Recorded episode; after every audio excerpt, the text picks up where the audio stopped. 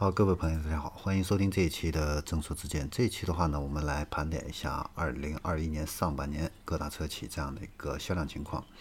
首先，我们来看一下总的一个销量排名情况。排名第一的话呢是大众汽车，总共是卖了一百七十三万辆车。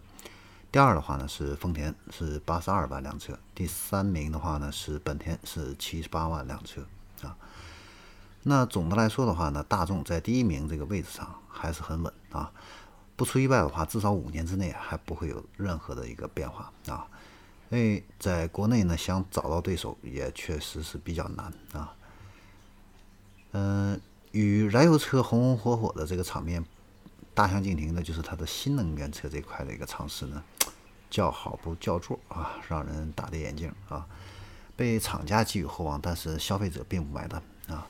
那第二名的话呢是丰田，丰田的话呢是闷声发大财的这样的一个代表啊。去年的话呢，在疫情的情况下，还是坚挺的态势走过了普遍下滑的2020年啊。那在2021年的时候呢，它的丰田的亚洲狮，然后凌尚啊，以及汉兰达啊这些热销车型的一个呃上市的话呢，也拉升了它的这个销量。第三的话呢，这个本田啊，双管齐下的这个策略是呃，本田呢这看家的一个本领啊，旗下呢有很多爆款的这样的一个车型啊，CRV 啊、思域啊、雅阁啊、缤智啊、XRV 啊，啊，那今年的话呢，它的热度依然不减啊，就算是进入生命末期的思域哈，还在发挥着这样的一个余热。然后我们再来看一下中国品牌的一个 TOP 三啊，排名第一的话呢是长安啊，竟然卖了六十一万辆车。第二的话呢是吉利，是五十七万辆车啊。第三的话呢是哈弗，是四十六万辆车啊。这个吉利的这个一哥的这个位置，最终呢还是被撼动了啊。长安的 CS 七五 Plus、逸动、欧尚。X 五、CS 五五 Plus 啊，这些车呢，强势的助攻下啊，长安呢，这个蛰伏已久的老大哥啊，终于站了起来啊，坐上了第一的宝座啊。那也不能说是这是一个偶然啊，其实长安的这个 Plus 家族中高端的产品序列，还有蓝鲸动力这些哈，全方位这样的一个努力啊。换来这样的一个成绩，应该说还是值得肯定的啊。那吉利汽车的话呢，上半年可以说是正常的一个水平啊，错失中国品牌的冠军的位置呢，还是有一点遗憾。但是它今年以来的表现的话呢，应该说还是可圈可点。你比如说，星瑞啊，上市以后迅速就成为销量的一个支柱啊，七个月累计销量就达到了七万五啊，实力不可小觑。那下半年呢？星瑞、全新帝豪、星越家族也全部都这个释放发力啊，所以全年的这个冠军花落谁家呢？这个还真不好说。那第三的话呢是哈佛啊，那要说折腾的话呢，能超越二零二零年的长城啊，就只有今年的长城了。颠覆性的改革呢，并没有随着二零二零年的这样的一个结束就终止了。那今年呢，欧拉现在成为最懂女人的汽车品牌，坦克的话呢，也脱离魏独立起来了啊。那听起来像动人，像动物名字的这个赤兔啊，还有以及人称初恋啊，也都成为哈西哈佛旗下的这样的一款车啊。像长城这样的能够居安思危，确实是比较难得。那。我们再来看一下豪华品牌的前三名。第一名的话呢是宝马，三十六万辆；第二名的话呢是奔驰，三十四万辆；第三的话呢是奥迪啊，因为它没有公布销量啊，暂且是排在第三位。它一到五月份的销量呢是三十一点二万辆啊。那首先来聊一聊宝马啊，那豪华品牌呢？Top 三在中国市场上啊，基本上是不用预测的啊。目前呢，基本上就是保持着这个 BBA 的这样的一个顺位啊，偶尔变化的就是奔驰跟宝马之间啊。那在2020年，奔驰连续三年夺冠之后的话呢，在今年啊，宝马上半年强势超过了奔驰。那宝马的三系呢是功不可没啊。那第二的就是奔驰的啊，稍不留神就滑落到第二名啊。那奔驰呢，心里边可能会有点不服气啊，因为宝马它是加上了 Mini 的销量啊，奔驰呢是纯奔驰的啊。因为 Smart 呢现在是跟吉利合资了，已经啊，是准备今年会推出一个纯电动的车型啊，但是销量已经不再划归奔驰了啊。那奔驰的话呢，今年是全新一代的长轴距的 C 级 EQA、EQB、EQS 的话呢，都会在今年下半年上市。预计呢会成为奔驰今年销量的一个主要增长点，所以到了年底啊，谁会是第一还真不好说。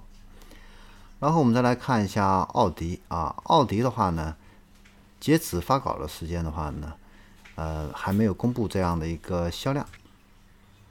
奥迪的话，今年上半年啊，呃，成立了那个上汽奥迪啊，首款车型的话呢，会在明年交付啊，所以明年呢。奥迪的这个销量的话呢，很可能也会大幅度的这样的一个提升啊，所以明年会怎么样变化呢？确实还不好说啊，但是肯定还是 BBA 这三家啊。然后我们再来看一下造车新势力这块的一个销量情况，排名第一的话呢是特斯拉，是卖了十六万辆车啊。第二名的话呢是蔚来，是卖了四万一千辆车。然后第三的话呢是小鹏，是卖了三万辆车。那特斯拉的话呢？呃，应该说是风头无两啊。新款的 Model 3还有 Model Y 上市啊，那各大门店的话呢，都是摩肩接踵啊。那虽然有这样的一个维权事件啊，但是呢，新款的 Model Y 标准版二十七万上市的话呢，又让特斯拉的这样的一个销量的话呢，啊，重新啊，又开始提振起来。那第二的话呢是蔚来，蔚来的平均售价的话呢是四十三万啊，甚至比奥迪和宝马的这个平均售价还要高啊，比特斯拉中国的平均售价也贵十几万，已经应该说已经是初步建立了高端品牌啊。然后呢，它跟江淮现在续签啊，制造合同的话呢是延长到二零二四年，产能的话呢也是继续的一个扩大啊，而且呢，未来这一段时间的话呢也是。有这样的一个新闻啊，就是要在二零二五年前啊，要建四千座这样的一个换电站啊。这个换电站这块的话呢，应该说是未来未来的一个优势啊，它的一个护城河。因为现在做换电站做的比较成功的只有未来这一家企业。那第三的话呢是小鹏啊，小鹏的话呢，最近应该说是喜事儿不断啊，不仅是销量创了新高，而且呢。又在香港成功的挂牌啊，短短四个月啊，就实现了香港和美股啊双重上市啊。